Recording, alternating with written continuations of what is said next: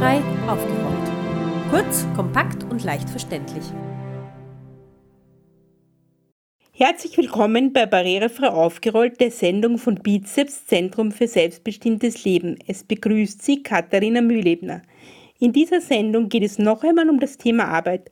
In unserer vorhergehenden Sendung haben wir uns schon mit dem Thema Werkstätten beschäftigt und was passieren muss, damit der Arbeitsmarkt inklusiver wird. Heute geht es noch einmal um das Thema Werkstätten und insbesondere um die Forderung Lohn statt Taschengeld. Wir werfen dazu einen Blick nach Deutschland. Der Kampf um Inklusion und Arbeitnehmerrechte findet nicht nur in Österreich statt, sondern auch in unserem Nachbarland Deutschland. Auch dort müssen sich viele behinderte Menschen tagtäglich fragen, warum sie von Arbeitgeberinnen und Arbeitgebern nicht gewollt werden, warum Unternehmen nicht verpflichtet werden, behinderte Menschen aufzunehmen, warum es Werkstätten gibt, in denen behinderte Menschen keine Arbeitnehmerrechte und keinen Anspruch auf gerechte Entlohnung oder Pension haben. 2016 versuchte ein Aktivist aus Halle namens André Thiel, seinen Werkstättenträger auf den gesetzlichen Mindestlohn zu verklagen, leider ohne Erfolg. André Thiel ist nicht der Einzige, der sich für eine gerechte Entlohnung und gewerkschaftliche Vertretung in Werkstätten einsetzt. Einer, der das ebenfalls vehement fordert, ist Lukas Kremer. Früher arbeitete er in einer Werkstätte für nur 1,35 Euro die Stunde. Er schaffte den Ausstieg und arbeitet für die deutsche Behindertensprecherin Corinna Lüffer und hat seinen eigenen YouTube-Kanal. Heute macht er sich dafür stark, dass Menschen mit Behinderungen, die in Werkstätten arbeiten, den Mindestlohn erhalten.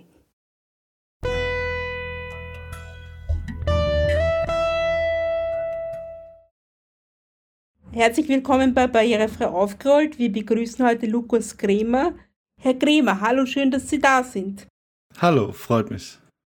Erzählen Sie uns bitte einmal was über Ihre Zeit in der Werkstätte. Gerne. Ähm, ich kam ja direkt nach meiner Förderschule für geistige Entwicklung direkt in die Werkstatt. Eigentlich wollte ich von Anfang an lieber auf den ersten Arbeitsmarkt, aber wie es so ist, viele Arbeitgeber und die Schule hatte mich nicht darauf gefördert in dem Fall. Das erste Praktikum durfte ich damals nur in die Werkstatt machen und dann später ein Praktikum auf den ersten Arbeitsmarkt. Aber wie denn trotz ähm, kam ich dann in die Werkstatt. Ähm, dort habe ich dann erstmal zwei Jahre lang den Beruf Bildungsbereich durcherlebt. Ähm, dort habe ich dann Montage gemacht und während dem Beruf Bildungsbereich hatte Betreuer auch mit mir gemeinsam geguckt, ob er mich für den ersten Arbeitsmarkt fördern kann. Dann kam ich dann irgendwann in Altersheim. Dort habe ich dann eins, ein knappes Jahr ein Praktikum gemacht. Ähm, genau. Dann war ich aber wieder in die Werkstatt zurückgegangen. Ähm, genau. Und dort habe ich dann im Durchschnitt so nach dem Beruf Bildungsbereich so 200 Euro verdient. Und dort habe ich dann über Wasserhähne montiert, Wasserhähne geprüft, ob die dicht sind, Easyboxe verpackt. Also Easyboxe sind die Teile, die man zum Beispiel in die Bäder findet, etc. Ähm, diese Arbeit habe ich dann alles dort gemacht. Zum Beispiel Schraube sortiere, Schraube verpacken, gab es auch so kleinere Arbeiten, ähm, die ich dann die Zeit, wo ich in die Werkstatt war, gemacht habe. Ähm, aber irgendwann wollte ich dann nicht mehr dort arbeiten. Dann habe ich angefangen, meinen YouTube-Kanal zu starten. Ähm, Genau, und dann habe ich über das Thema sehr viel berichtet und die Werkstatt hat natürlich das Thema nicht so gefallen, wie negative Presse und so. Ähm, dann habe ich da irgendwann angefangen, sechs Wochen lang blau zu machen, weil ich aus das System gerne raus wollte. Äh, genau, und dann wurde ich von der Werkstatt gekündigt, das war auch mein Ziel in dem Fall. Ähm, genau, und dann arbeite ich jetzt heute für die binnenpolitische Sprecherin Corinna Rüffer. Kommen wir nochmal zurück zu Ihrer Zeit in der Werkstätte. Wie kann man sich so den Arbeitsalltag in der Werkstatt, wie läuft so ein Arbeitstag in der Werkstätte ab? Hm? Also in die Regel wirst du erst einem Fahrdienst von zu Hause aus abgeholt, ähm, je nachdem, wo man wohnen tut. Also ich, bräuchte, ich brauchte damals so eine Stunde, bis ich dann auf die Arbeit gewesen bin in die Werkstatt. Ähm, es läuft so ab, man kommt morgens hin, dann wird da erstmal gesprochen, wer, wer welche Tätigkeit hier zu erledigen hat dann geht man die Arbeit und dann macht man das. Und dann hat man halt eben um 9.30 Uhr was bei mir gewesen, ähm, hat man 15 Minuten Frühstückspause. Ähm, dann wird weitergearbeitet bis zu die Mittagspause, die beginnt um 12 Uhr, die ist ja circa eine Stunde. Ähm, genau, und dann nochmal um 14.30 Uhr später ähm, gibt es nochmal eine kurze Pause von rund 15 Minuten. Und wenn der Arbeitstag dann vorbei ist, äh, von der Fahrdienst so gegen 16 Uhr, was bei mir auch gewesen, wird man dann wieder abgeholt und nach Hause gefahren. Wer vertritt innerhalb der Werkstätte die Anliegen der Mitarbeiterinnen und Mitarbeiter? Ähm, in die Regel den Werkstattrat ist dafür zuständig. Ähm, oder den Sozialdienst, wenn ich zum Beispiel auf den ersten Arbeitsmarkt möchte. Und haben die viel Mitspracherecht, der Werkstättenrat, oder wie sehen Sie das? Also ich sehe es so, der Werkstattrat hat natürlich nur bedingt Mitspracherecht. Ähm, ganz oft kommt es mir vor, dass der Werkstattrat die Interesse von der Werkstatt eher vertreten müssen ähm, und weniger ähm, die Menschen mit Behinderung. Was sind die Unterschiede zwischen einer Werkstatt und dem ersten Arbeitsmarkt? Was würden Sie sagen? Hm, die Unterschiede sind ganz klar an das Arbeitsverhältnis. Man hat dort nur ein ähnliches Arbeitnehmerverhältnis. Ähm, das bedeutet einfach, ähm, über das ähnliche Arbeitsverhältnis auf der ersten Arbeitsmarkt hat man natürlich ein richtiges Arbeitsverhältnis und der Unterschied ist Beispiel, man hat kein Streikrecht, man hat kein Recht auf einen Tarifvertrag, kein Recht auf den Mindestlohn, wie auf dem ersten Arbeitsmarkt üblich ist. Und das sind die primäre Unterschiede, die man von der ersten Arbeitsmarkt aus hat. Und natürlich verdient man nur um den Dreh 200 Euro im Monat. Das sind so die Unterschiede. Was war für Sie der Grund, dass Sie nicht mehr in der Werkstätte arbeiten wollten? Hm, der Grund war natürlich ganz klar dem Verdienst, muss man sich mal von Auge halten. Man verdient dort nicht wirklich viel und man kann mit das Geld eigentlich gar nicht leben. Und deswegen wollte ich dort nicht mehr arbeiten.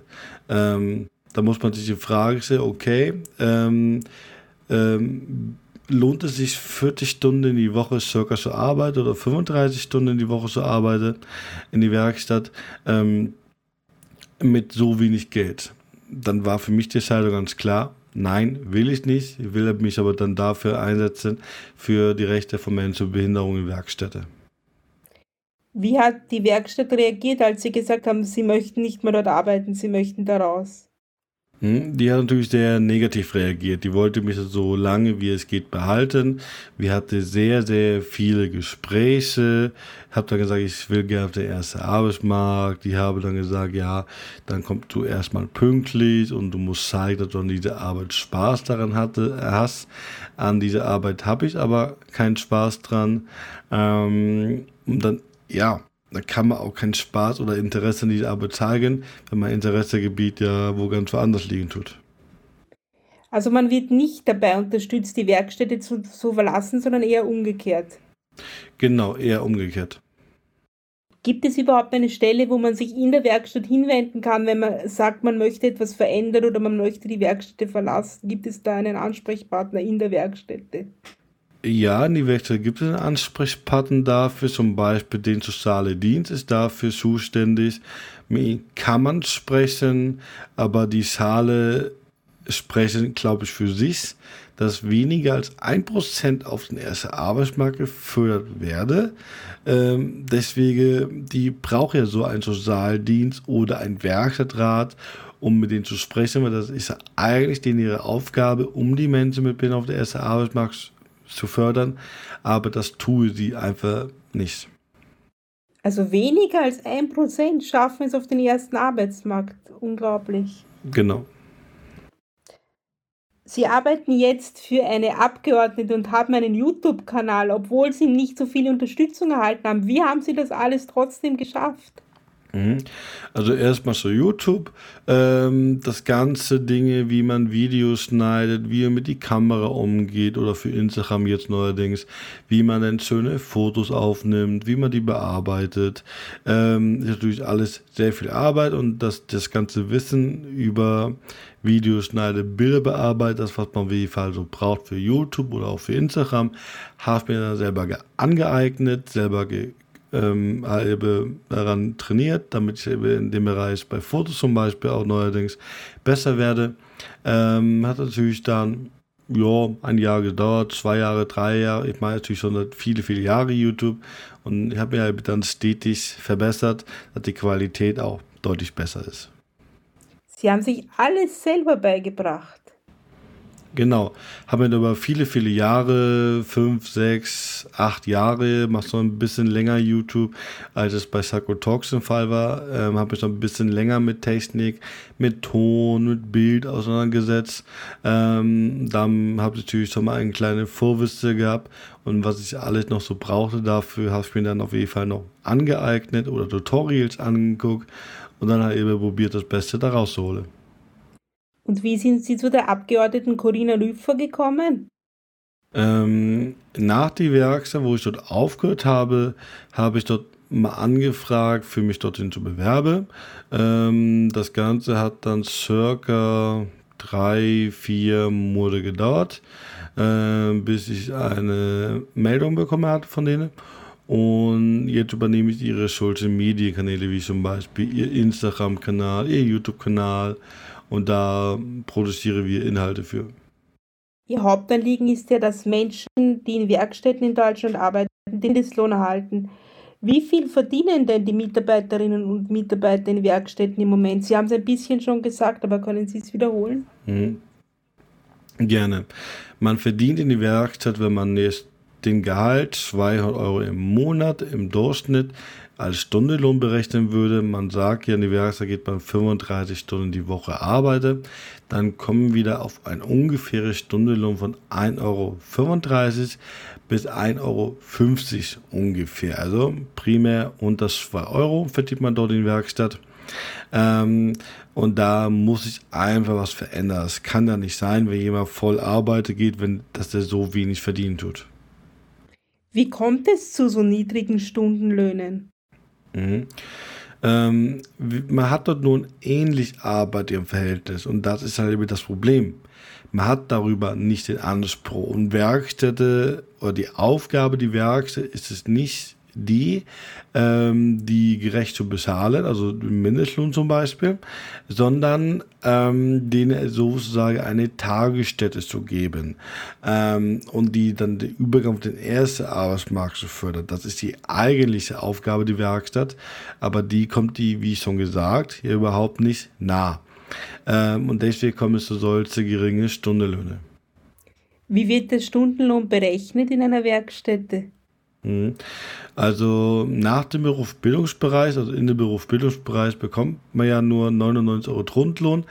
Ähm, genau, aber alles, was man dann irgendwie mehr bekommt nach die Werkstatt, also folgendes, das wird folgendermaßen berechnet, es gibt einmal einen 99 Euro Grundlohn, 52 Euro Arbeitsförderungsgeld und dann gibt es hier einen Steigerungsbetrag. Ähm, das ist das Geld, was die Werkstatt erwirtschaftet so primär kann man sich das vorstellen, wie, das, wie die Gelder sich in Werkstatt verteilen. Und jeder Werkstattbetreuer kann dann ein, ein, ein Blatt holen und dann wird dann mit ein 1 bis 5 Stufe System, ist auch, glaube ich, in jeder Werkstatt ein bisschen unterschiedlich, ähm, wird da eben geguckt, ähm, wie gut derjenige ist. Beispiel, trägt es Stahlkabels zu? Ist der mit Kollegen im Umgang nett, freundlich? Und da wird dann primär bestimmt, ähm, wie viel Geld ihr dann im Endeffekt bekommt. Also das wird so richtig bewertet, wie sich jemand benimmt und dann kann er ein bisschen mehr bekommen. Habe ich das richtig verstanden? Genau, genau, das ist richtig. Und so extra Geld wie Weihnachten und Urlaub wie bei normalen Arbeitsverhältnissen gibt es nicht oder? Ähm, also Urlaubgeld, davon weiß ich nichts, aber Weihnachtsgeld gibt es. Ähm, bei meiner Werkstatt war das damals so gewesen. Ähm, man konnte sich dann entweder sich ein Geschenk aussuchen von Wert von 20 Euro, einmal im Jahr zum Weihnachten, oder man konnte sich, wie gesagt, entweder die 20 Euro auszahlen lassen. Ähm, und bei meiner Werkstatt war es damals so gewesen, ist auch mittlerweile anders. Ähm, bekam man, wenn man jetzt 200 verdienen tut, bekam man dann das Doppelte einmal im Jahr. Das war bei mir dann so 400 Euro. aber das tut nicht den ganzen Lohn, den man über die Jahre gar nicht erhalten tut, nicht wirklich aufwiegen. Deutschland und Österreich haben keinen Mindestlohn in Werkstätten. Ich habe Ihre Videos mir angeschaut und Sie haben äh, von einem amerikanischen Bundesstaat erzählt, in der aber der Mindestlohn in Werkstätten eingeführt wurde. Könnten Sie näher darauf eingehen? Gerne. Ja, ähm, ich habe von Stern TV gehört, ähm, die hatte da auch über mich berichtet, über meine Petition Stern TV. Ähm, die habe darüber erzählt, dass er über den Bundesstaat Hawaii der Mindestlohn eingeführt wird. Dort arbeiten 26.000 Menschen mit Behinderung in Werkstätte in dem Bundesstaat. Ähm, ähnlich wie in Deutschland war es so gewesen, dass die keinen Mindestlohn bekommen können. Da gab es so eine Gesetzelücke. Teilweise haben die sogar nur 4 Cent die Stunde verdient. Ähm, genau, aber diese Gesetzelücke wurde von der Gesetzgeber jetzt geschlossen und das bedeutet, die müsste jetzt knapp ein bisschen mehr als 10 Euro Stunde Lohn die Beschäftigte auszahlen. Wenn das in Staaten wie Hawaii möglich ist, wieso dann nicht in Deutschland? Warum glauben Sie? Genau, habe ich ja auch ähm, in meinem Video angesprochen. Warum auch nicht in Deutschland? Das ist, versteht man nicht. Ähm, die Inklusion von Deutschland ist ganz, ganz, ganz, ganz hinterher. Ähm, die Politiker, nach meiner Meinung nach, interessieren sich nur für einen Lohn. Wie kann man am besten gewählt werden? Und das Thema Behinderung steht bei kaum jemandem im Fokus, weil jeder weiß dann, mit das Thema werde ich ja von so einer kleinen Zielgruppe, die sogar teilweise selber eh nicht wählen dürfen, äh, manche bestimmt, ähm, interessiere sich fürs Thema nicht und deswegen haben die das nicht auf dem Fokus, weil denen bringt es ja nichts und deswegen tut sich da halt über sehr, sehr lange nichts ändern. Sie haben ja die Petition erwähnt. Könnten Sie uns ein bisschen mehr über die Petition noch erzählen? Gerne. Die Petition läuft ja unter dem Hashtag Hashtag stellt uns ein. Damit fordern wir ganz klar einen Mindestlohn für Menschen mit Behinderungen in Werkstätte. Zum Beispiel ein ähm, ein Arbeitnehmerstatus und halt eben damit einen Mindestlohn und mittlerweile haben wir 130.000 Unterschriften zusammen, ist halt eine ganze Menge und die hatte wir auch vor drei Wochen knapp eine Übergabe bei die Staatssekretärin gemacht. Wie reagieren Politikerinnen und Politiker auf ihre Anliegen? Gibt es da Verständnis oder die Politiker ignorieren das Thema komplett. Ich habe ja erst letzte Mal vor knapp drei Wochen bei Instagram ein Video hochgeladen. Das war die Übergabe, die Online-Übergabe, also die Übergabe mit die mit die Staatssekretärin und das Video habe ich dann wie gesagt online hochgeladen, wo das fertig war und dort habe sie halt eben gefragt, würde sie für 1,35 Euro Arbeit gehen. Natürlich war halt mir klar, die würde meine Frage niemals beantworten. Die hat immer um herum geredet und ich habe sie dann jedes Mal unterbrochen, unterbrochen, unterbrochen. Und am Ende kam nur, es geht ja nicht um mich, ich arbeite ja nicht in der Werkstatt. Und das ist so eine Äußerung, naja, findet man bei Instagram, das Beweisvideo gibt es auf meinem Kanal Suckle Talks. Wer profitiert Ihrer Meinung nach davon, dass Menschen mit Behinderungen in Werkstätten arbeiten? Hm, also ganz klar, die Unternehmen, die können da günstig Produkte herstellen. Ähm, günstig, wie gesagt, ähm, die Werkstatt habe, habe günstige Mitarbeiter, die auch noch viel arbeiten müssen. Ähm, deswegen profitiert natürlich die Werkstatt und natürlich die Unternehmen, ihre Produkte herstellen lassen. Sonst müssen die Unternehmen ja ein deutlich höheres Stundenlohn bezahlen und damit profitiert der Unternehmen halt. Wie viel erwirtschaftet denn so eine Werkstatt im Jahr? Lässt sich das irgendwie sagen? Ja, die Werkstatt erwirtschaftet oder macht einen Umsatz von rund 8 Milliarden Euro. Da sind alle Werkstätten in Deutschland mit eingestellt. Außer der gerechten Entlohnung, welche Rechte sollten Menschen, die in einer Werkstatt arbeiten, noch haben? Mhm. Also die sollte auf jeden Fall ähm, natürlich den Mindestlohn, wie eben schon gesagt, erhalten, den Arbeitnehmerstatus, ähm, die solle die Rechte bekommen, dass die auf den ersten Arbeitsmarkt arbeiten können, auch ohne das Budget für Arbeit, äh, weil mir das Budget für Arbeit hat auch nur Nachteile. Als Beispiel kurz, man kann dort weder Arbeitslosengeld 1 noch 2 beantragen. Ähm, mega Nachteil und man verdient über das spezifische Arbeit nie mehr, als man eigentlich in die Werkstatt mit Rundsicherung, alles was dazu gut eigentlich hat. Und man verdient dann theoretisch immer weniger als seine KollegInnen. Und das sind so die Punkte, die man auf jeden Fall rein rechtlich auf jeden Fall nur angehen muss. Und natürlich die Barrierefreiheit, die muss man natürlich auch umsetzen. Welche Argumente bringen denn andere Leute vor, wenn sie sagen, naja, gerechte Entlohnung, das braucht man nicht in Werkstätten. Welche Gegenargumente kriegen Sie da? Mhm. Ähm, letzte Mal, also gestern, bekam ich eine Facebook-Nachricht, da meint diejenige, ah, du redest deine Videos doch nur Mist, du redest Müll, deine Videos. Ähm, ich denke mir so, hab dann gefragt, hast du ein Beispiel oder hast du Argumente? außer sage, dass meine Videos Müll sind, weißt du? Ähm, die konnte kein Argument bringen. Ihr einziges Argument ist, ich diskutiere nicht mit ihr. Also es kommt sehr, sehr häufig von vielen Personen, die ähm, über die Videos schimpfen, kaum Argumente. Natürlich gibt es da ein paar andere Beispiele, die sagen dann, die geben oder Argumente. Beispiel das Basisgeld, sagen die dann, ist ganz gut, sagen die dann. Aber das erlebt man leider immer noch viel zu selten aber auch Argumente kommen. Ein Argument ist ja, na, die Leute bekommen ja Sozialleistungen, wie zum Beispiel Grundsicherung. Das ist oft ein Argument, das man hört. Was hm. entgegnen Sie diesem Argument? Äh, das Argument ist kompletter Bullshit, ganz ehrlich. Ähm, weil die Grundsicherung etc., das sind ja Sozialleistungen. Gell? Ähm, und das hat damit das eigentliche Werkstattsystem gar nichts am Hut, gar nichts. Ähm, weil die Thronsicher und die ganze andere Gelder, um dein Leben zu finanzieren, auch deine eigene Wohnung, die bekommst du auch, wenn du nicht in die Werkstatt bist. Deswegen ist das Argument für mich schon wieder überflüssig.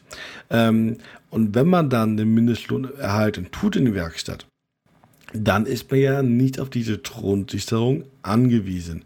Oder wie paradox ist das denn, wenn ich 35 Stunden die Woche arbeite gehe, dann bin ich nur auf andere Gelder angewiesen, nur um meinen Lebensunterhalt, die Kosten, die man eben so hat, wie Wohnung etc., äh, zu bewerkstelligen. Genau. Sind Sie eigentlich dafür, dass Werkstätten abgeschafft werden? Ja, ich bin auf jeden Fall dafür, dass die Werkstätte jetzt langfristig abgeschafft werden. Was müsste passieren, damit es mehr Menschen so wie Sie aus der Werkstatt in den ersten Arbeitsmarkt schaffen? Ähm, ich würde, also ich persönlich würde auf jeden Fall dabei die Bildung anfangen. Viele Menschen mit Behinderung haben ja eine schlechtere Bildung, weil die auf Förderschule etc. landen. Und in den meisten Fällen kein Abschluss, weil einige für der Schule, wie zum Beispiel die für geistige Entwicklung, ähm, kann man nicht mehr Abschluss machen, unter anderem. Das sollte man verbessern, dass die Menschen mit Behinderung auf normale Schule gehen können, den Abschluss machen können. Dann ist die Wahrscheinlichkeit vielleicht nicht mehr so schwierig, die auf den ersten Arbeitsmarkt zu fördern. Vielen Dank, das war ein großartiges Interview. Gerne, gerne, immer gerne.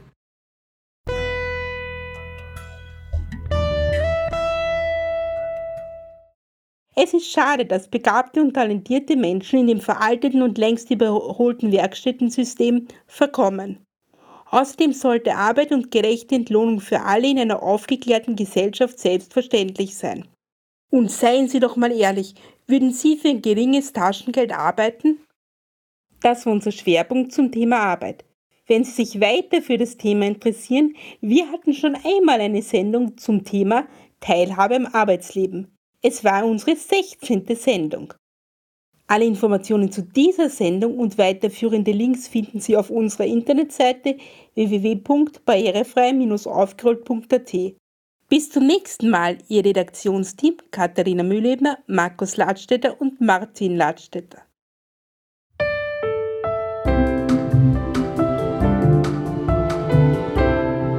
Barrierefrei aufgerollt. Kurz, kompakt und leicht verständlich.